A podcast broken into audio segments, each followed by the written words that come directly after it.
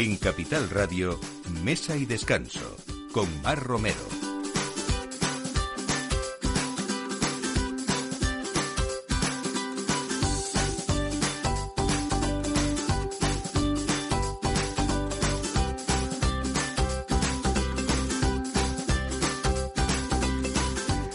Buenos días. El último fin de semana es el que estamos disfrutando este mes de marzo y cada vez estamos más cerca de esa primavera real. Así que hoy, como todos los domingos, vamos a hablarles de viaje, de gastronomía, de concursos y sobre todo de disfrute a los sitios donde pueden acudir, que se lo decimos, intentamos decírselo con tiempo para, para que puedan hacerlo. Por ejemplo, hoy vamos a hablar de San Antonio, un sol todo el año, que presenta ha presentado una campaña para vivir experiencias únicas, desde luego, eh, y un lugar donde están orgullosos, sobre todo, de, todo lo que se puede ofrecer por esa oferta turística sostenible. Vamos a hablar de un alimento muy, muy saludable. No solamente es el aceite de oliva virgen extra de aceituna, sino vamos a hablar del aceite, del aceite de oliva virgen extra, pero el aceite de acebuche, que es el olivo salvaje y milenario del que hoy nos va a hablar eh, un, empresario, Tomás Navarro, de esta firma única con cultivo ecológico, sobre todo, de tierras murcianas en, Caravaca de, la Cruz. Eh, vamos a hablar también de Ribera del Duero a través de la bodega Bosque de Matasnos con, Javier, con Jaime Postigo, perdón, que es su enólogo y copropietario también y nos gusta hoy terminar expresamente con una buena noticia de futuro para los niños porque la Fundación Uno entre 100.000 ha impulsado un innovador proyecto que acelera la curación del cáncer infantil a través del ejercicio físico y, por supuesto, de la buena alimentación. Vamos a hablar también con su directora, eh, que es Elena Duarte Mendicoa. Todo esto a partir de ahora para estar con ustedes aquí en Mesa y Descanso. Mesa y Descanso con Mar Romero.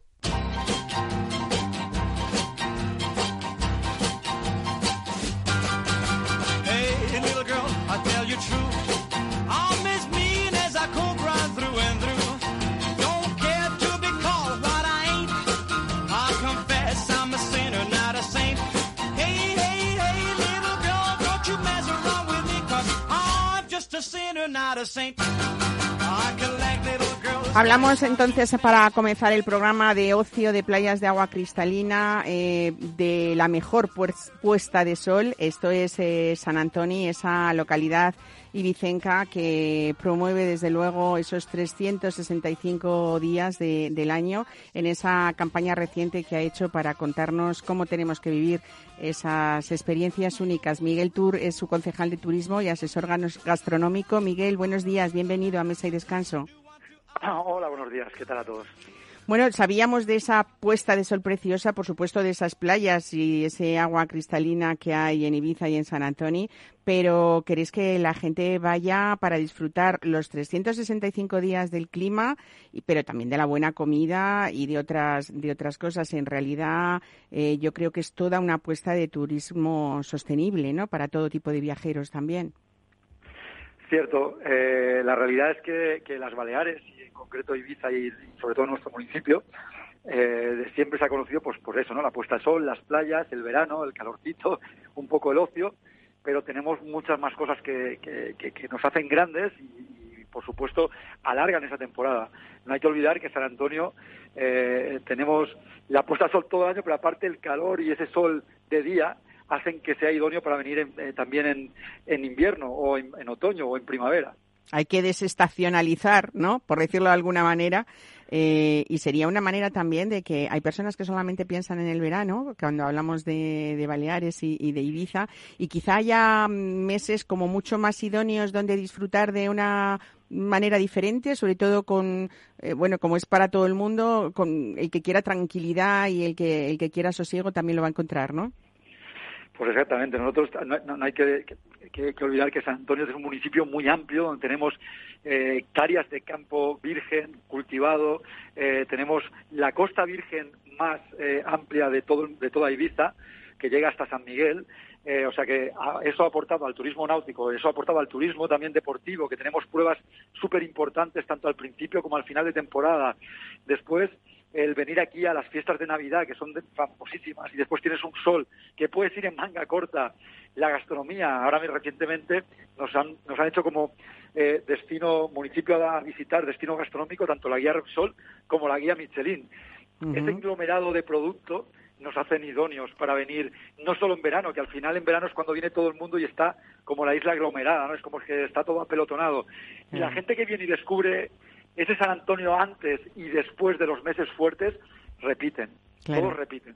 Eh, San Antonio, eh, Miguel, es también, eh, pues lo que comentabas, esa esa cercanía que desprendéis, que uno puede coger una bici y correr por la montaña entre almendros, que es una de las cosas, eh, yo creo, también más bonitas desde el punto de vista del paisaje en ese Pla de la Corona, ¿no? Con esos almendros en flor, me los estoy imaginando ahora. Y, esa bahía magnífica también para la vela ligera, para, para el piragüismo. En fin, es que hay mil cosas que ver en San Celoni, ¿no? Exactamente, o sea, deportivamente ya el municipio somos de los que más pruebas deportivas hacemos durante todo el año. También eh, tenemos eh, el equipo de piragüistas que tenemos aquí en San Antonio y el equipo de velas son casi, bueno, son preolímpicos. O sea, quiero decir que nosotros nos dedicamos también un poco a lo que sería el turismo de eh, deporte, pero aparte nosotros somos el único municipio que tiene dos plas. Los plas son planos que vienen de montañas y hacen como valles, y tenemos el de Santinés y el de San Mateo, que son preciosos, tanto para caminar por todas las bodegas, somos el municipio que tiene tres bodegas de vino, uh Canris, y Sacoba, o sea, hace idóneo el, el, el turismo interior. Después hay que, hay que olvidar que tenemos el turismo náutico con el, uno de los clubes náuticos más importantes de toda España. Tenéis este año además el Campeonato del Mundo de Motos de Agua, ¿no? Exactamente, tenemos el campeonato que nos han elegido por la bahía que tenemos y la entrada al mar que tenemos. Todo eso nos hace, como, como ya dije también en Madrid cuando hice la presentación, pensar, o al que no conozca San Antonio, pensar que el turismo en Ibiza empezó por nuestro puerto. O sea, estos, estos primeros turistas que vinieron, que eran franceses o hippies, que, que, eran los, ahora se les llama hippie, pero eran los médicos, abogados, que se cansaban de las grandes ciudades y venían aquí a, abrir un poco, ¿no? Y el pueblo, el pueblo purmaní lo que hacía es abrirle las manos, abrirle los brazos a todos. Y a día de hoy pasa lo mismo. Al final, la magia de San Antonio es que, que el pueblo abraza a todo el que viene, da igual quién seas y cómo seas, te vamos a tratar bien. Eh, bueno, hablamos también, por supuesto, de esos días de baño, de caer el sol. Yo es que cuando hablo de mar y de sol dentro de Madrid, pero ya me emociono. Pero, por ejemplo, esos jardines submarinos eh, de, Posidonia, que es patrimonio de la humanidad, desde luego hacen eh, de vuestra costa un, un, refugio sostenible también para los que, para esos amantes del buceo, ¿no? Sí, ciertamente tenemos una de las bahías más bonitas, pero aparte también tenemos una de las praderas de Posidonia más grandes de, las Baleares. Y eso también es gracias a que aquí cuidamos mucho la sostenibilidad y cuidamos mucho también lo que sería nuestro patrimonio. Eh, es unido también a un poco a la cultura, pues nos hace también un destino muy sostenible y también que estamos revolucionando un poquito lo que sería el turismo diferente y ya solo fuera de lo que sería el ocio. La puesta de sol es mundialmente conocida, es una de las cinco puestas de sol más instagrameables, del mundo. O sea, eso quiere decir algo. Miguel Turto, aparte de ser concejal de, turismo de San Antonio, también es asesor gastronómico y hay que hablar también de esta gastronomía que traslada a la huerta el producto fresco a la mesa. Eh, yo creo que, es un imán para cualquier estación. Hablabas antes de las principales guías que han reconocido, por ejemplo, a Álvaro Sanz Clavijo, eh, que reabre ahora este próximo mes de abril en el restaurante Estragón con una estrella Michelin, ¿no? Eh, yo creo que, que, en fin, eh, es también hablar de, de, esa, de ese trabajo que están haciendo vuestros chefs, de centrar en lo que es la raíz y, la recuperación de, tradiciones gastronómicas también, ¿no? Pues exactamente. La gente cuando, cuando por ejemplo, como Álvaro, que era eh, una persona de Madrid que viene aquí a trabajar hace 10 años y elige San Antonio, no lo elige al azar, lo elige porque San Antonio es un municipio que tiene cofradía de pescadores, cooperativa agrícola, almazara de aceite y hectáreas, hectáreas de huertos de kilómetro cero. Cuando mucha gente que está volviendo a coger un poquito lo que sería la agricultura viene y también se queda en San Antonio es por esto. Y al final eso, tras, traspasado lo que sería el plato y a los restaurantes, nos hacen una potencia, una punta de lanza a la gastronomía de Ibiza y eso después ya lo, lo realza por las guías, ¿no? Y ya no guías, sino todo el mundo que viene aquí y prueba nuestro producto. Lo bueno y la magia que hemos tenido es que no nos han hecho falta grandes marcas ni grandes estrellas para situarnos donde estamos ahora. Lo hemos conseguido con el trabajo de desde la base del kilómetro cero hasta que llega al restaurante y eso es digno de ver porque al final es el trabajo del pueblo hacia la agricultura y hacia el producto y hacia después el cliente. Bueno, hay que nombrar otros restaurantes como es Vental, que es uno de los grandes tradicionales de, la zona también, ¿no? Es Guerrez, eh, está en la Torre, en fin. Eh, hablabas antes de ese terruño vinícola, que a través de, esos viñedos y de esas bodegas también conocemos paisaje, o al revés, no lo sé. Pero hay unos santuarios de la pastelería tradicional, eh, como el Flaola, Greisonera o, las Orelletes, que, yo creo que, que, que es otra vez, pues volver a, tradiciones eh, a través de eso, de, los sabores vuestros de siempre, ¿no? Exactamente. Lo bueno es que no hay que perder de dónde somos, ni de quién somos, ni de dónde venimos. Al final, la, gastronomía ha dado pasos agigantados, pero es lo que decía, nosotros no nos hemos vuelto locos. Eh, Álvaro, por ejemplo, su menú viene desde las raíces fenicias, de cómo entraron aquí Poctus Magnus, que es el, el puerto de la Vía San Antonio, que era un puerto muy importante en todo de romanos, cartagineses, eh, fenicios, eh, moriscos, todo venía por aquí y todo entraba por aquí. Era mucho más importante que Mallorca o que Menorca. Realmente era el Porto Magnus. ¿no? Y esto, esto, casi todos los restaurantes tienen esa esa esencia, ¿no? De decir, no nos olvidamos de dónde, ni de dónde venimos, ni quién somos, y al final lo trasladamos al plato. Pero Oku incluso, que es otro de los recomendados por Guía que es un hotel de cinco estrellas nuevo, su cocinero que es holandés, ya cada vez más se afianza un poco también a este producto, a esta base no nos tenemos que olvidar de nuestras raíces yo creo que eso después se traduce muy bien a los platos. Bueno, eh, hay que hablar ya para terminar, por supuesto, de arte, porque San Antonio, que es cuna de artesanos, eh, quiere convertirse en referencia internacional gracias a una iniciativa que ya ha comenzado a andar, ¿no? La escultura Altirachinas de Enrique Saavedra, que, es discípulo de, Chillida, se va a exhibir en las calles de San Antonio muy pronto, ¿no? Sí, eh, empezamos con, con unos, unos unos bancos pintados por un artista local, que es eh, eh, Sandra Gordillo, y después empezamos también con dos esculturas, una de Enrique, otra del, de un galardonado premio Reina Sofía, eh, que al final hacen que esta ruta del arte que queremos involucrar, pero que sea tanto arte callejeo, exposiciones de artes, grupo, teatro, obras interactivas, porque nosotros cuando hablamos con Enrique Saavedra, eh, lo que le dijimos es que la, escultura tenía que estar viva, tenía que estar participativa con el turista. Y este, este gran despegue, eh, este gran tirachinas de 7 metros de alto por, por 6 de largo, hace que el cliente, el que el turista se pueda sentar, hacerse las fotos, va siempre dirigido al sol y es un poco una referencia hacia dónde queremos ir, ¿no? El despegue del municipio hacia otro tipo de eh, visión. ¿no? no solo que nos hagan referencia al ocio, que sí que es verdad que lo necesitamos y, no tenemos que obviarlo, pero tenemos un ocio de calidad, pero también nos tienen que visitar todo el año con estas esculturas.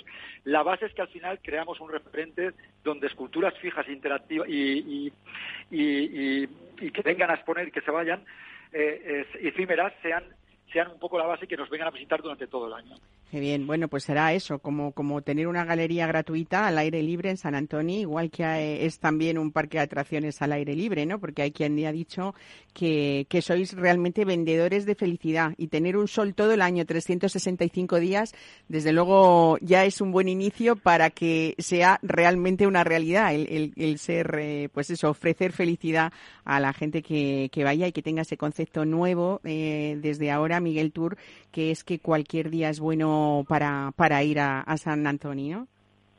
Exactamente, y además la palabra tú lo has dicho, eh, ya no es solo felicidad, sino de cariño. Es lo que yo decía el otro día y es que cuando vienes a San Antonio te enamoras de su sol, te enamoras de sus costas, de su comida, pero te enamoras de su gente. Una gente que abre a todo el mundo los brazos y que lo acoge desde el principio, desde los años 50 hasta ahora, no hemos cambiado. Y eso yo creo que es la magia de volver atrás y de recibir a todo el mundo por igual.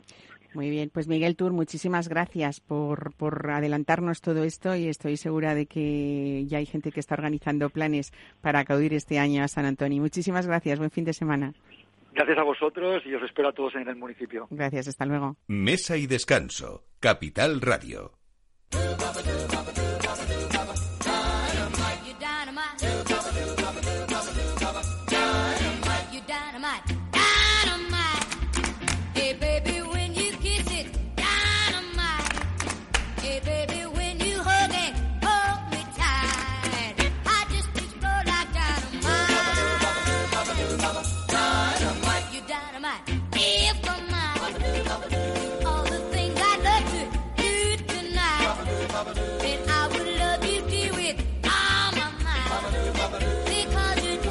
Pues nada, nos vamos de viaje con copa en mano ¿eh? a un lugar de las tierras altas de la Ribera del Duero, que es una de las mejores zonas vitivinícolas del mundo para elaborar vinos de, de calidad.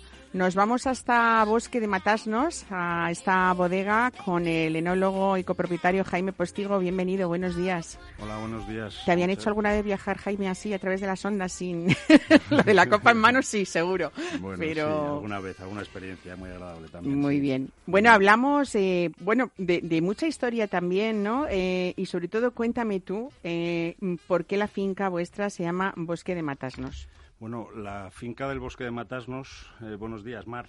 Buenos días. Eh, eh, nace vitícolamente en el año 1960. Hasta entonces era un bosque de los muchos que había en, en la vieja Castilla, desatendido y, y en absoluto productivo. Se dedicaba solamente a la extracción de leña y algo de caza. Pero en 1960 hubo un momento en el cual se, se roturó, que es como llaman eh, en el mundo agrícola la retirada de masa forestal, para la producción de cereal. Hubo una, una eh, inversión importante del Estado y a partir de ahí eh, la retirada de todos esos millones de kilos de leña que se generaron y para el transporte hacia el pueblo, que está a seis kilómetros, eh, los antiguos propietarios, los que nos vendieron a nosotros, eh, decidieron hacer un llamado a los, a los vecinos del entorno para que con sus mulas y sus asnos arrastraran todas esas eh, toneladas y de ahí, eh, a partir de 1960, nuestro paraje pasó de llamarse el bosque a secas y empezó a llamarse el paraje de Mata Asnos o el bosque de Mata Asnos porque murieron muchos pobres asnos en el, en el acarreo de... De ese sobreesfuerzo, ¿no? Sí. De acarrear leña, pobres. Sí, sí. Bueno. Después de todo esto, estamos hablando, que es lo más importante, de un lugar bastante enigmático, singular, eh, muy bello e hipnótico incluso, ¿no? Es un, un lugar diferente al que vosotros llamáis un lugar con, con alma, ¿no?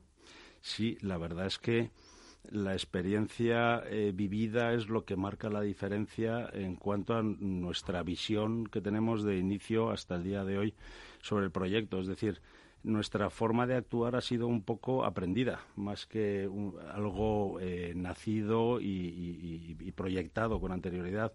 Yo tuve la, la posibilidad de poner una pequeña casita de descanso y de labor, eh, que al final se ha convertido en la que es mi casa hoy, en medio del bosque, y la vivencia ha sido muy intensa, ¿no? En medio de la naturaleza, en medio de un, un lugar donde hemos pasado grandísimos momentos, pero también las dificultades de arrancar un proyecto, con la primera crisis económica, con esta segunda, y todo esto te, te, te- te define eh, en un lugar y descubres las bondades que son casi hipnóticas, ¿sí? Vamos a ubicarnos bien, si te parece, Jaime. Estamos en Peñaranda de Duero, en Burgos, a 18 kilómetros de, Aranda, si vamos hasta dirección Soria, que es lo que llamáis o llamamos el antiplano de la Ribera del Duero, porque estamos casi a mil metros de altitud, 950 metros. Sí, efectivamente, eso sí que era eh, parte de la idea vitivinícola. El proyecto pasaba por encontrar una un proyecto eh, o un viñedo distinto a lo que ya conocíamos. Estuvimos en distintos eh, lugares maravillosos para producir uva. Pero al final acabamos en la Ribera del Duero. Nosotros no somos ribereños directamente, pero sí segovianos, muy próximos, y Peñaranda de Duero además también tenía un vínculo familiar eh, de un tío mío con nosotros y de un hermano que también es socio del proyecto. A partir de ahí, eh, lo que nos atrajo fue la altitud. ¿eh? Pero fíjate que estás hablando de 1960, de vuestros inicios de viñedo, ¿no? Eh, empezando con esa viña vieja, ¿no? Que es lo que ha mostrado en principio esta bodega, esos vinos de, de alta calidad. Quiero decir que fuisteis un poco visionarios porque lo que entonces, no sé si alguien os tachó de locos por esa altitud precisamente, que es- era muy difícil cultivar vinos a, esas, a esos metros, eh, hoy es una ventaja maravillosa que produce pues esos vinos frescos eh, pues por ese calentamiento desgraciadamente que ha tenido la, tierra y que se ha dado la vuelta en, hablando de viñedo ¿no? Bueno, pues efectivamente ahora todo el mundo se apunta al carro del concepto del viñedo de altura, lo cual me encanta. ¿eh? Me encanta porque de alguna forma ahonda o constata que nuestra apuesta en su momento no era tan azarosa, ni tan loca, ni tan dispar. Lo que sí que es verdad que no pensábamos que el cambio se fuera a dar tan rápido. Pensábamos que iba a ser un activo en la compañía, en nuestra comunicación y verdaderamente en nuestro producto 20, 30 años, pero es que en 16 años eh, ha pasado de ser una, una cuestión estratégica a ser una realidad, absolutamente. Tenéis, Jaime, 248 hectáreas, si no me equivoco, 80 de bosque y, unas 23 de viñedo, más, más bastantes, 145 de, de cereal. Ese viñedo eh, tiene esos más de 60 años, pero también tenéis eh, viñedos más jóvenes, ¿no? De casi unos 20 años, más o menos. Sí, la estructura ahora eh, ha cambiado un poquito, porque gracias a Dios vamos creciendo. A pesar de todos los avatares, eh, podemos eh, crecer. Estamos en 60 hectáreas de viñedo, donde 50 están dentro de la propiedad de 240 hectáreas, el bosque, que nos rodea y supone 80 hectáreas quedando al final aproximadamente unas 120 hectáreas de, de, cultivo. Cultivo que lo compartimos, 50 de, de, viñedo, como os he dicho, y otras 10 hectáreas fuera, de viñedo muy viejo, que hemos ido comprando, porque es otra de las cosas que nos atrajo de Peñaranda de Duero. Tiene uno de los censos de mayor viñedo eh, en número de hectáreas y tenemos ya viñedo de más de 100 años que hemos ido comprando, lo cual nos aporta valor y también mucho conocimiento de lo que se hacía hace más de un siglo en vitícolamente, que era muy, muy distinto a lo que nosotros hacemos a día de hoy porque la tecnología ha cambiado para el injerto de la planta, la regulación ha cambiado y también la visión espacial en el tiempo. Es decir, eh, hemos ido a un sitio mm, difícil de altitud, pero que además llueve muy poco. Por lo tanto, las viñas viejas están en secano y las jóvenes las tenemos con riego. Bueno, eh, que haya cambiado el clima no quiere decir que no siga siendo bastante difícil y que haya problemas y lo siga habiendo en algunos momentos de heladas, porque estar a mil metros supongo que también es eso, una apuesta ¿no? por algo distinto a pesar de todas esas dificultades. Totalmente. si tuviéramos eh, como objetivo realizar un, un vino de primer precio, nos habríamos equivocado desde el primer momento, porque empezamos con la cosecha 2007, pero es que la 2008 se nos heló todo el viñedo. Hemos tenido hielo en el 12, en el 14.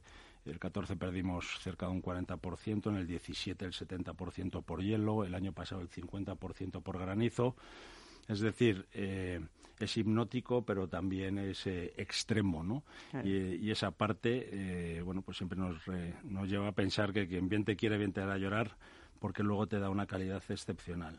Vamos a hablar luego inmediatamente de los vinos, pero sí que eh, creo que todo esto que estamos contando eh, influye también en esa contribución que habéis hecho vosotros por mantener ese hábitat natural de flora, de especies de animales, además que estaban en desaparición y, que han vuelto a ser protagonista y que habéis recuperado, ¿no?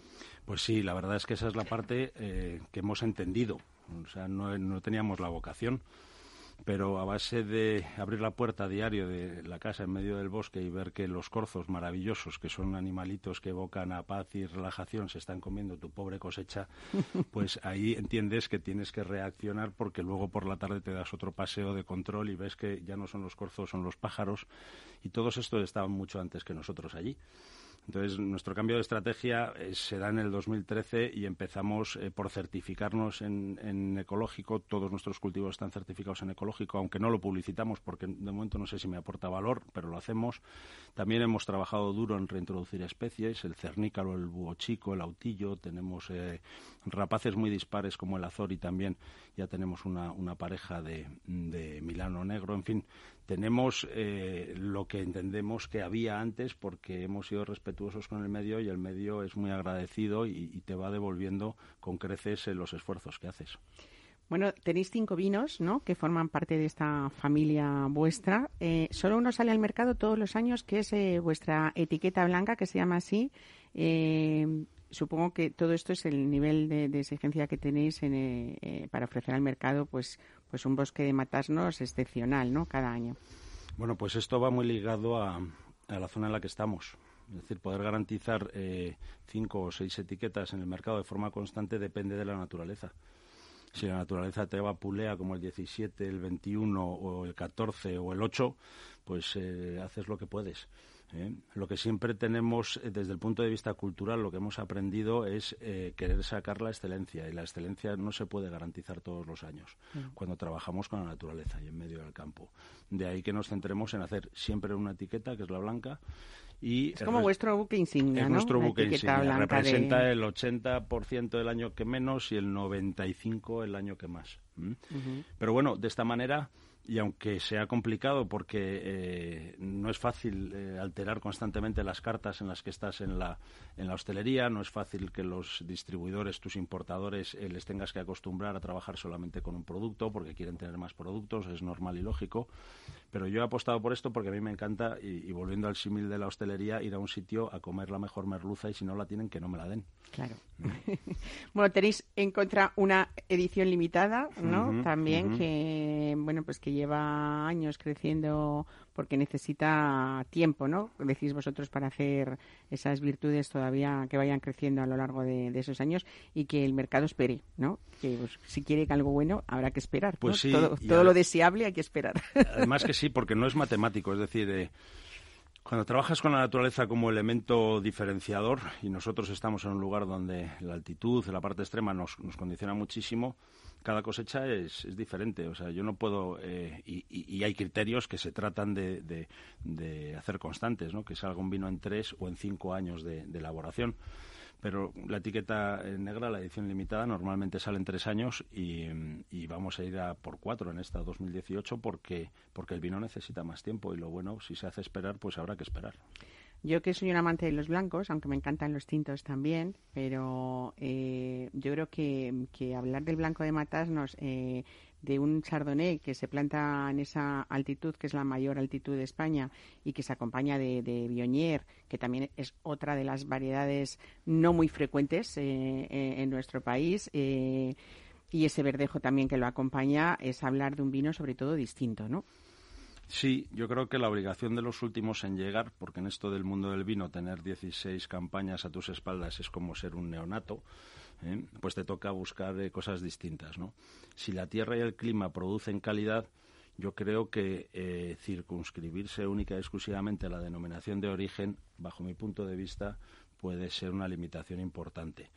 de ahí que hagamos un blanco que está fuera de la DO, eh, porque esas tres variedades no están permitidas, pero es fruto de la experimentación y de la inquietud de encontrar con esos suelos que tenemos en, esa, en ese índice climático la expresión singular, por ejemplo, de nuestro verdejo. Nuestro verdejo, cuando termina de madurar, eh, probablemente río abajo en rueda, ya están fermentados todos los vinos, es decir, eh, llega un mes y medio, casi dos meses más tarde, el momento de la vendimia. Esto afecta, afecta en que hay un carácter más robusto, un carácter más personal del, verdejo. El Viognier y el Chardonnay, pues no os quiero ni contar porque no sabían estas pobres variedades ni que existía un terruño tan pobre y tan, y tan extremo, ¿no? Y ha resultado ser fantástico, ¿no? Bueno, nos gusta mucho y yo creo que gusta el vino. Es verdad que llevamos cosecha y media en el mercado, pero, pero creo que tendrá mucho éxito y de momento lo está teniendo porque el vino está muy bueno, pero está mal que lo diga yo, ¿eh? que tampoco me corresponde. No, no, me parece bien porque además es que yo creo que eh, esa valentía, por decirlo de alguna manera, en poner eh, variedades, como tú dices, poco conocidas en, en esa zona, se repite una vez más en vuestro caso con la Malbec, un una Malbec en Ribera, os habrán preguntado mucha gente, ¿no? Sí, bueno, la Malbec es una de las tres variedades foráneas tintas permitidas en la DO que aparecen hace 40 años cuando eh, los tres pioneros eh, que arrancan con el proyecto la denominación de origen deciden invitar buscando el prestigio internacional de Vega Sicilia. Vega Sicilia ya estaba implantada a nivel internacional, tenía eh, muy buena reputación y aceptó pero aceptó con distintas condiciones. Y la más importante quizá, o la que mm, más bien ahora mismo la conversación, es que tenía plantado eh, el concepto de un chateau francés con las tres variedades de Burdeos, que es la Cabernet Sauvignon, que es la Malbec y la Merlot. Y de pronto, hace 40 años, aparecieron tres variedades que no habían nunca existido en la zona.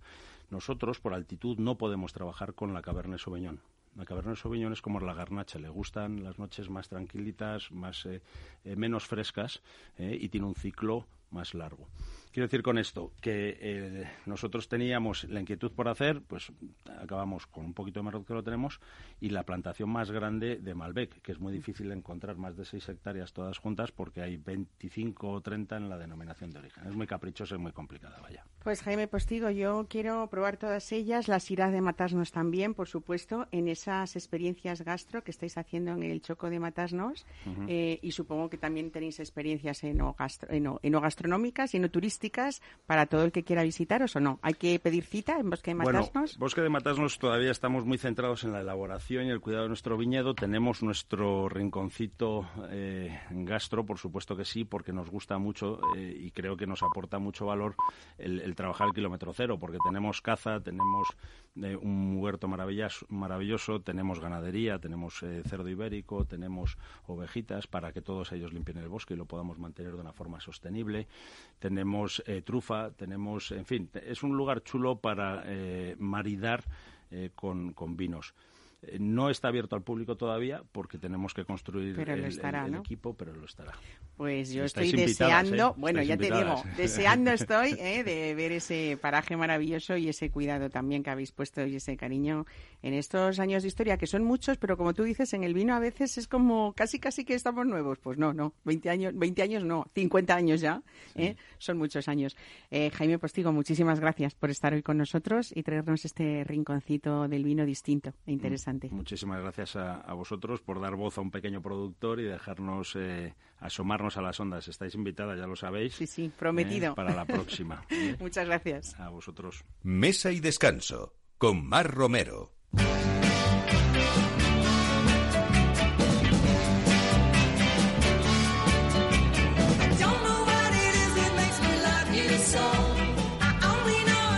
Aunque parezca que el tema que vamos a tratar es poco gastronómico, poco vinícola, así que hablamos, que nos gusta mucho en este programa también, hablar de, alimentación eh, saludable y también de ejercicio, ¿por qué no? Y hoy con unas personas que casi, no casi, sin casi merecen que, esto sea así para ellas. Y hablamos hoy con Elena Duarte Mendicoa, que es la directora de la Fundación Uno entre 100.000, que impulsa un innovador proyecto que acelera la curación del cáncer infantil a través del ejercicio físico.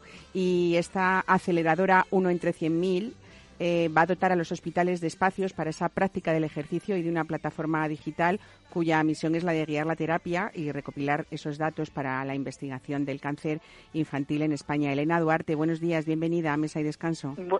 buenos días, buenos días. Bueno, que el ejercicio físico es bueno para la salud, hace ya tiempo que se sabía, pero que además eh, una práctica pautada y continuada puede acelerar esa recuperación de niños que sufren de cáncer, pues no se había podido probar hasta ahora, ¿no? Mm, efectivamente. Eh, nosotros en, el 2018 lanzamos una investigación para demostrar el efecto de, este ejercicio físico en el sistema inmune de estos niños y dos años después arrojó evidencias científicas con resultados pues muy impactantes, ¿no? Como que, puede llegar a reducir un 17% el tiempo de hospitalización, que conlleva también, por cierto, un 17% de reducción de, los costes sanitarios de, de estos pacientes. También tiene perdón, un efecto cardioprotector eh, clave en las etapas más complicadas de la enfermedad, porque los, niños y niñas con cáncer suelen eh, sufrir muchísimas cardiopatías a lo largo del tratamiento. Con el ejercicio esta cardiopatía se reduce considerablemente. También sirve para reducir los efectos eh, secundarios de la quimio ¿no? y los tratamientos tan, tan tóxicos que reciben estos niños. Y, bueno, por supuesto está toda esta parte mm, que no es menos importante, más emocional, más de bienestar y, de calidad de vida de, estos pacientes y sus familiares. Bueno, es verdad que es ese ejercicio físico el que, yo que sé, a diferencia de un fármaco de una pastilla, pues provoca que ese músculo, que es un órgano endocrino, ¿no? Le, parece ser que libera sustancias que activan ese sistema inmune y de esta manera pues pueden entrenar también a las células para, para que ataquen mejor a los tumores, a los tumores, o sea que es una idea maravillosa. Y un proyecto que engloba la construcción de, zonas deportivas específicas para este tratamiento, eh, incluso una plataforma digital que va a servir de guía al terapeuta, ¿no? Claro, efectivamente, efectivamente. La aceleradora 1 entre 100.000 tiene como, como dos dimensiones que las dos son muy importantes y están pensadas también para que la escalabilidad de este proyecto sea más ágil, ¿no? Porque arrancamos ahora el proyecto en La Paz, pero nuestro sueño es llegar a los 49 hospitales eh, que dan servicio oncológico en España, ¿no? Entonces, eh, por supuesto, hay una unidad física, una zona eh, para llevar a cabo este ejercicio físico, aunque es verdad que muchas veces las sesiones se tendrán que hacer en las propias habitaciones de los pacientes porque no estarán bien para bajar al gimnasio. Y luego, y en esta zona además físico, de, de, ejercicio físico también estará el laboratorio de investigación. Y luego hay esta plataforma digital que va a pautar y a guiar las sesiones eh, en los terapeutas, que va a permitir que el niño también interactúe y se divierta más, y también al investigador investigar. Y esta plataforma es la que va a permitir que podamos entrar en otros hospitales aunque aunque no entremos con unidad de ejercicio físico no por ejemplo en, hospitales que o ya tengan eh, algún tipo de, pauta de ejercicio físico en los tratamientos de estos niños o que tengan un terapeuta pero no tienen los protocolos no o sea la parte tecnológica es la que va a ser permitir como como este crecimiento más ágil. Bueno el nuevo módulo de la paz que se va a construir en la cubierta del edificio de conectado al del hospital infantil. ¿no? que va a costar de varias partes. Eh, es un coste final del proyecto importante, que un 40% de la obra todavía por financiar eh, será a través de, no, de, donaciones. Vamos a decirlo desde aquí, ¿no? que se necesitan de donaciones directas a través de, de la página del proyecto, que es aceleradora 1 entre 100.000.org, ¿no? para cubrir esa totalidad sí. de, del importe. Sí, se necesita porque, a ver, el coste del proyecto es elevado porque eh, a cargo de la Fundación eh, corre la construcción del espacio, eh, toda la parte interior del espacio, ya no solo a nivel de humanización, sino toda la maquinaria, toda la tecnología, todo el laboratorio de investigación, la plataforma tecnológica y también nosotros financiamos al terapeuta que va a dar el servicio a los niños. Esto no lo costea eh, el sistema público. Entonces, por eso se eleva el proyecto. No, no, o sea, no, no es construir un espacio y ya está, ¿no? sino que el, el servicio completo tiene un coste que incluso va más allá de la puesta en marcha, porque este terapeuta habrá que pagarle su salario todos los años, ¿no? Y la maquinaria habrá que revisarla y mejorarla. Claro. Entonces, bueno, eh, nosotros hemos hecho un gran esfuerzo y ya tenemos 60% prácticamente cubierto por casi en su totalidad por empresas, aunque hay una parte de, de donantes eh, particulares que nos han ayudado mucho, gracias, por ejemplo, a nuestra patrona Cristina Mitre y sus mujeres que corren, que han conseguido eh, levantar 60.000 euros, por ejemplo, euro a euro, eh, y principalmente son las empresas hasta ahora. Pero nosotros hemos abierto esta plataforma en aceleradora 1.300.000.org para animar a la sociedad civil que también se sienta protagonista de esto, ¿no? Y que, uh -huh. que sientan que, que, que gracias a, a, ellos, pues el, el, cáncer se cura más rápido. Claro que sí, Elena. La realidad actual es que solo el 10% de los 49 hospitales que hay en nuestro país con servicio de oncología infantil incluye el ejercicio físico como parte de este tratamiento. Y bueno, uh -huh. vuestra misión es que todos ellos eh, puedan optar a esta, a esta receta deportiva, todos los niños, y, y no farmacológica para salir adelante y sobre todo mejorar su, su calidad de vida, que eso es lo más importante, ¿no? Así es, efectivamente. Pues eh, Elena Duarte Mendicoa, muchísimas gracias por estar con nosotros, por vosotros. contarnos hoy y ojalá que esa parte que falta se consiga muy pronto. ¿eh? Ojalá gracias, que nuestros oyentes apoyen todo esto. Un abrazo y buen fin ojalá. de semana. Hasta luego. Adiós, igualmente. Mesa y descanso. Capital Radio.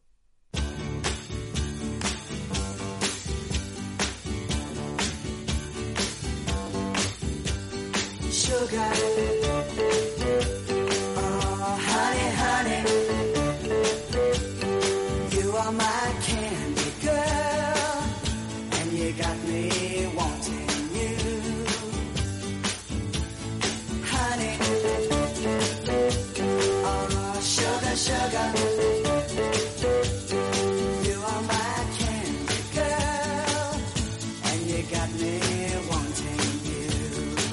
Bueno, pues hablamos ahora de un aceite único en el mundo, de origen natural, de cultivo ecológico, elaborado en las tierras altas de Caravaca de la Cruz, pero no es un aceite de oliva virgen extra, es más, es un aceite de acebuche virgen extra. Tomás Navarro, bienvenido, buenos días. Muy buenos días, muchas gracias. Bueno, voy a hacer un, pequeño, un, poquito de historia, si te parece contigo, porque eh, vosotros, con, tú conjunto con tus hermanos, los hermanos Navarro, heredaron de, heredasteis de vuestro abuelo Tomás 100 hectáreas de un campo de acebuches en Campocoy, que es una pedanía ubicada en Caravaca de la Cruz, ¿no? Que él a, a, su vez había heredado de, de, su abuela, Isabel Morenilla, conocida como la tía Isabel, y dueña de la posada del pueblo. Así que vosotros pensasteis que esto es más que un negocio, es un reto y también un homenaje a vuestro abuelo y, a, y al acebuche de, de Caravaca, ¿no? Es un desafío a nuestra historia, indudablemente. Uh -huh. Bueno, vuestro homenaje lleva el nombre de Oleum Deus, aceite de los dioses. Sí, sí, la referencia es al emperador Trajano, que eran divinidades romanas, todo, casi todos los emperadores eran elevados al nivel de Dios, y entonces como, mm, como homenaje a Trajano, que era un, con toda seguridad lo hemos comprobado, un gran admirador del aceite de su tierra, que era el acebuche, pues desde entonces a Roma llegaron las remesas de aceite de acebuche, pedidas por la corte. Bueno, eh, tenemos que situarnos un poco porque eh, aquí se unen muchísimas cosas. Se, se unen, eh, Tomás, una herencia, se une ese homenaje del que hablamos, se une una memoria también que apela a esos sentimientos de la gente que ha trabajado en estos árboles pues desde tiempos inmemoriales.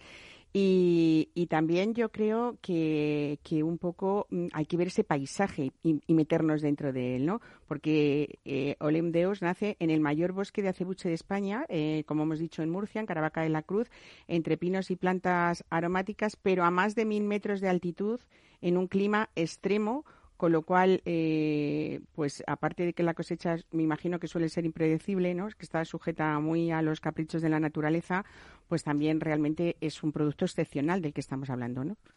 Sí, estamos hablando de un producto de un rendimiento bajísimo porque es pura esencia.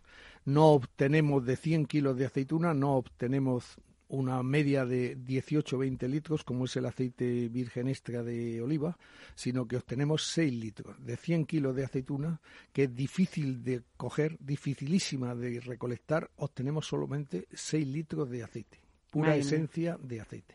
Pura esencia de aceite, de ese aceite de acebuche, que como estamos diciendo, con toda esa historia, eh, podríamos conocerlo como, como eh, el padre de todos los olivos, ¿no? Sí, el acebuche era en realidad es el único árbol productor de aceite que existía no solamente en Hispania, sino en Europa, que a partir de las de los ensayos y experiencias de la cultura mesopotámica se convierte en aceite. Se convierte en aceite, tal es así que cuando llegan los fenicios a Iberia no encuentran nada mm, de, obviamente no hay más que acebuche, con un bajísimo rendimiento. Como ellos no están por la calidad, lo que hacen es traerse ramitas de Egipto y llevar a cabo los injertos que, actualmente son las diversas variedades. Todas las variedades que hay actualmente en España son invasoras. El único árbol eh, genético y puro es el acebuche. Bueno, hablamos, eh, Tomás, de esa, eh, esa, esa cosecha impredecible que decimos por ese esfuerzo del que tú nos estás contando. Eh, esa recolección es completamente manual, no hay, no hay procedimientos mecánicos, no hay prácticas de abonado ni tratamientos fitosanitarios. O sea que. Y luego encima son unas pequeñitas aceitunas eh, muy poco carnosas, con lo cual todo esto es la explicación de ese poco o ese pequeño rendimiento del que tú hablas, ¿no? Sí, efectivamente, el cultivo ecológico es muy sufrido. Eh, llevar el sabor puro de la naturaleza a la boca mm, del consumidor es muy costoso y difícil. No hay ningún tipo de abonado, no hay ninguna práctica que sea artificial con ningún tipo de elementos, ni siquiera herbicidas, ni insecticidas, ni nada. No hay defensa posible frente a las plagas más que un cultivo y un cariño hacia los árboles. No, el cultivo ecológico es muy, muy continuadamente luchando y sobre todo es prevenir, nunca curar. El- cu- cuando llega una plaga al cultivo ecológico no somos capaces de rea- reactivar o, o buscar un- una defensa de la planta. Tiene que ser todo preventivo. Bueno, eh, hay otra ventaja, yo creo que muy principal respecto a un aceite de oliva virgen extra de otras variedades, como puede ser la picual o la cornicabra, y es que contiene un altísimo contenido en tocoferoles y en esos compuestos antioxidantes también que aportan muchas eh, vitaminas y, muchos eh, compuestos beneficios- beneficiosos para esa salud cardiovascular. Eh, según la Fundación Española del Corazón, los datos que tenéis es que este contenido en alfa-tocoferoles es en concreto casi cinco veces, 4,88 para ser más concretos, cinco veces superior respecto al aceite de oliva virgen extra. Madre mía, es, es tremendo, ¿no? Pensar en esto. Sí, efectivamente, los antioxidantes del aceite de acebuche, del aceite de multiplican casi por cinco eh, los contenidos de otros aceites. Pero por supuesto que esta vitamina E, la de la capacidad regenerativa de células, arterias, órganos, que es la vitamina E, la antioxidante, la estamos obteniendo con, un, con una recolección muy, muy adelantada, muy en verde y consiguiendo cada día más obtener mayor índice de, de contenidos antioxidativos en el aceite. Bueno, eh, todo esto hace que, que tiene muchísimas propiedades, desde luego, entre ellas que reduce el colesterol, actúa como antiinflamatorio natural, eh, mejora el sistema inmu- in- inmunitario, previene el envejecimiento celular. En palabras tuyas, tú dices que es mejor controlar la tensión con un chorrito en la tostada todos los días que destrozarse el hígado con una pastilla, ¿no?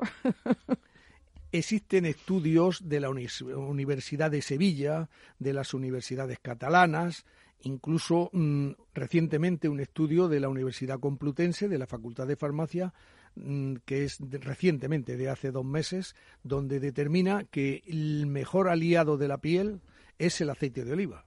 Eh, el aceite de oliva, pero de acebuche virgen extra, pues es mucho más poderoso. Entonces, recientemente se ha visto que el mejor aliado de, de la capacidad regenerativa de las células, incluido exteriormente de la piel, es el aceite de acebuche. O sea, un estupendo cicatrizante, por ejemplo, ¿no? Aparte de la cosmética que ya cada vez se usa, se usa más, ¿no? Eh, Se viene utilizando mm, ya mm, desde hace tiempo por muchos doctores en las escaras de las personas enfermas, esas llagas de presión, pero sobre todo como un extraordinario fortalecedor de las vitaminas para la piel. Qué bien. Bueno, eh, vamos a hablar también, Tomás Navarro, de esos usos culinarios, como en el mejor de aceite de oliva, que es, eh, se recomienda su uso en, en crudo, sobre todo en ahumados y en cocciones al, vapor, sobre todo. Pero vamos a hablar de todos esos usos porque lo que es es que es muy aromático, ¿no? El, el- el aceite de acebuche, especialmente cuando es de cosecha temprana, ¿no? Sí, reúne todos, la hoja tiene depositados todas las esporas del tomillo, todas las mm, emanaciones que tiene del espliego, de los pinos que le rodean. Cuando va, va, va depositado tanto en la hoja del acebuche como en la piel de la acebuchina, del, de, la oliv- de la olivita mm, resultado del acebuche. Entonces, al extraerlo con la primera presión en frío, completamente en frío, de, de la obtención en la almazara, se conservan todas las fragancias que han llegado del espliego, del romero, del pino, incluso también hay tomillo. Y se determina, por los grandes catadores, eh, son capaces perfectamente de determinar esos verdaderos perfumes que van metidos en esa esencia. Qué bueno. Pues volviendo a la historia, Tomás, hablabas antes de ese imperio romano con, con Trajano, eh, que, los historiadores dicen que prefería el aceite de cebuchina de Hispania al de Siracusa, por ejemplo, ¿no?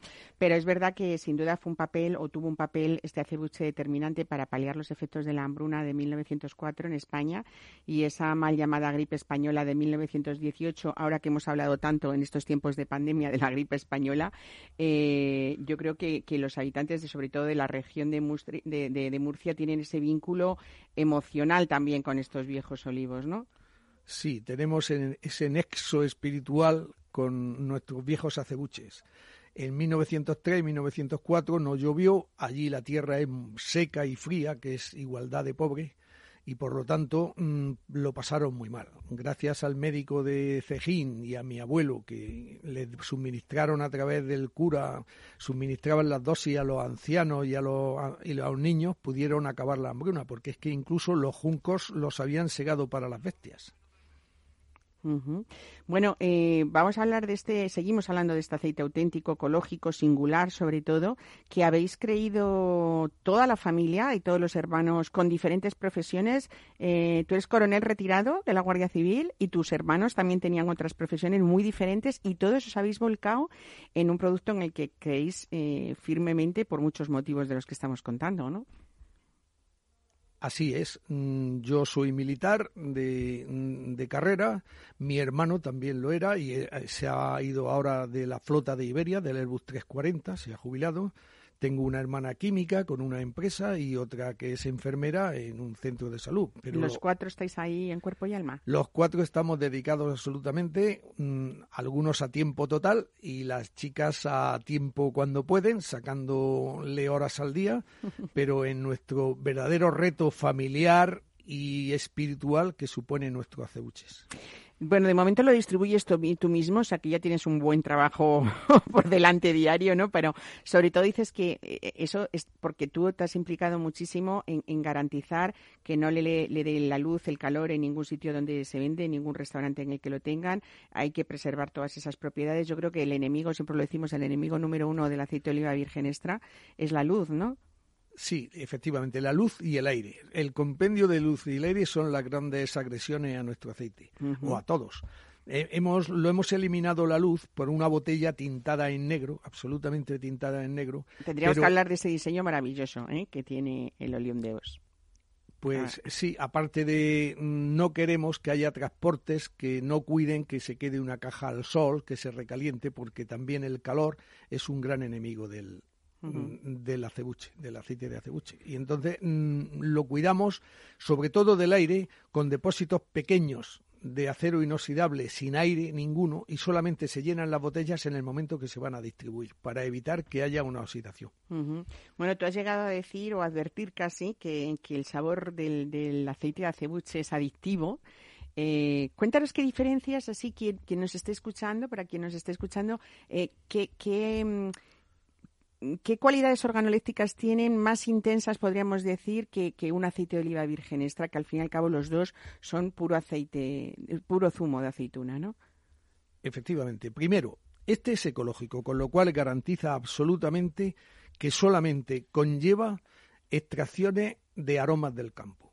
Después, tiene unos puntos de amargor, de picor y de sabor a frutas que no los tiene nadie porque además los tiene concentrados. La concentración, recuerdo, del aceite de acebuche virgen extra ecológico nuestro es tres veces más que cualquier aceite virgen extra de aceite de oliva.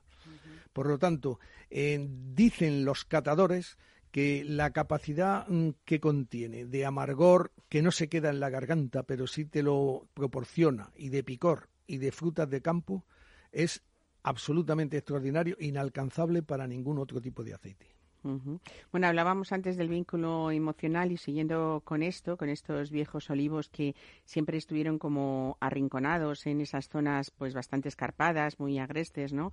Eh, hace 30 años parece ser que se produjo una reforestación por una campaña de la Unión Europea para frenar esa desertización y esto es lo que ha hecho que incluso celebréis esto como, como algo bueno que ha pasado porque si no realmente casi estarían extinguidos, ¿no? Sí, si no hubiera sido por esa por ese programa contra la desertización de la Unión Europea en que se aportaron reforestaciones muy medidas y muy proporcionadas a los terrenos, no hubiéramos podido completar los viejos acebuches del abuelo con una reforestación nueva que ha completado, porque no nos olvidemos, los acebuches existen en toda España, hay bosques de acebuche, pero es absolutamente inalcanzable por la baja productividad la recolección. Pues Tomás Navarro nos ha quedado muy claro que a partir de ahí tenemos que buscar este Oleum Deus, este aceite auténtico, ecológico y sobre todo singular, eh, que hasta el diseño que en el que habéis pensado, yo creo que cualquiera lo diferenciaría en cualquier lineal, ¿no? Así que bueno, pues vamos a buscar en entre esos productos gourmet y en esos productos premium este aceite de acebuche en el que espero que a partir de este año eh, se, cre- se crezca la producción, ¿o no? ¿Pensáis o prevéis una producción más alta? Sí, esperamos que dada la becería que sufre el acebuche, es decir, unas veces da alto nivel, otras veces da muy baja producción. Como este año ha sido muy bajo de producción, esperamos que este año cargue más y tengamos un poco más de producción, aunque es muy limitada.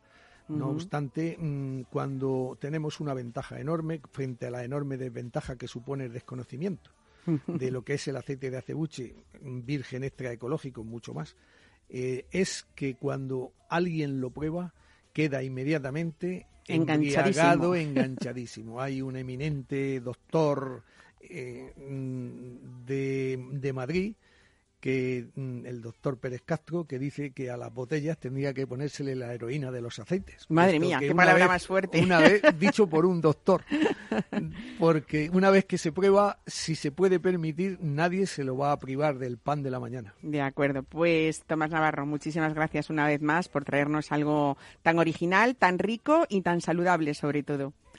Hasta pronto, espero que vuelvas pronto. ¿eh? Muchas gracias. Un saludo.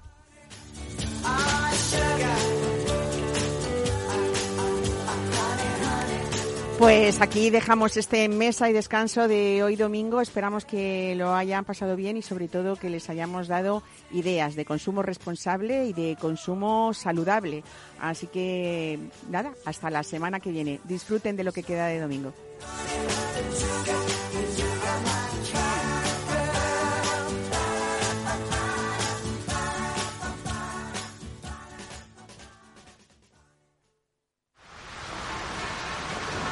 ¿Has vuelto a los atascos?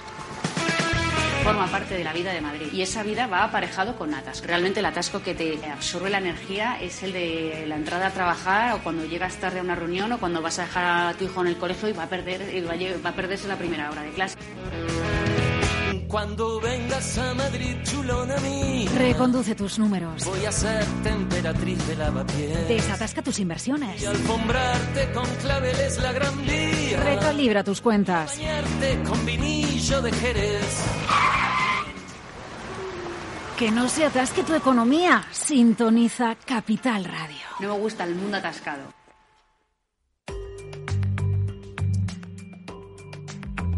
La digitalización de las empresas. Silvia Leal.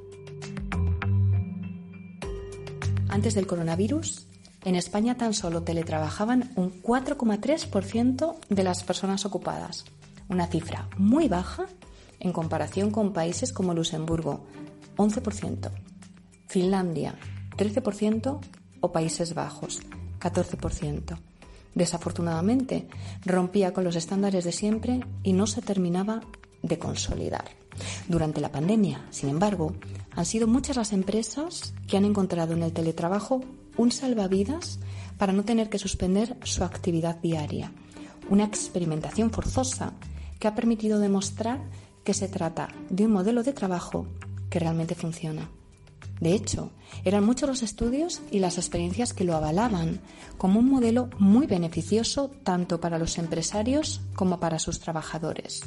A modo de ejemplo, mencionaré los datos publicados por el Instituto Nacional de Estadística, el INE, en los que se reflejaba que las empresas españolas que habían apostado por este modelo antes de la crisis habían conseguido unos incrementos de productividad entre el 5 y el 25% respecto a aquellas que optaban por mantener a sus empleados durante las 40 horas de su jornada de forma presencial en las oficinas. Además, según esta misma fuente, las personas que tienen la suerte de teletrabajar dedican un 11% más de su tiempo precisamente a eso, a trabajar.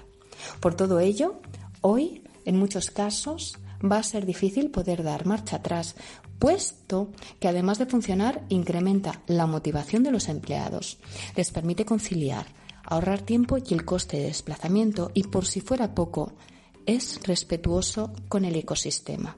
En pocas palabras, todo apunta a que ha llegado su hora, por fin, de consolidarse.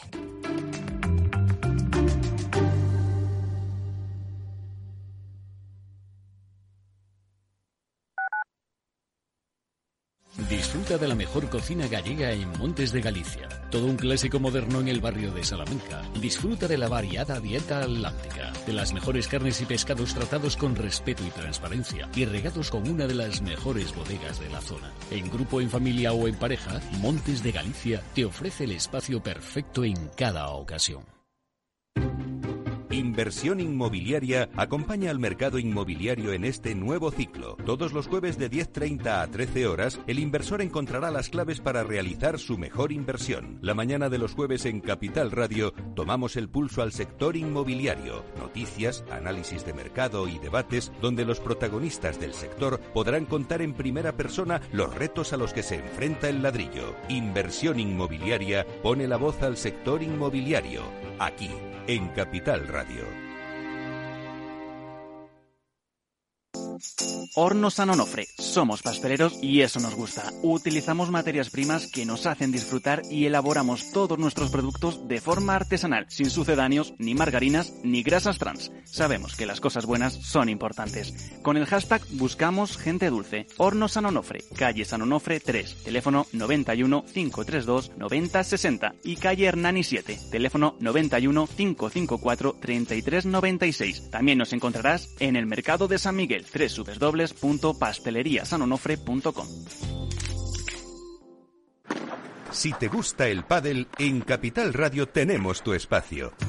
Todos los martes a las 22 horas saltamos a la pista para contarte la actualidad del World Paddle Tour, los torneos amateur, las novedades de las marcas y toda la actualidad relacionada con el segundo deporte más practicado de España. Esto es Paddle, los martes a las 10 de la noche en Capital Radio.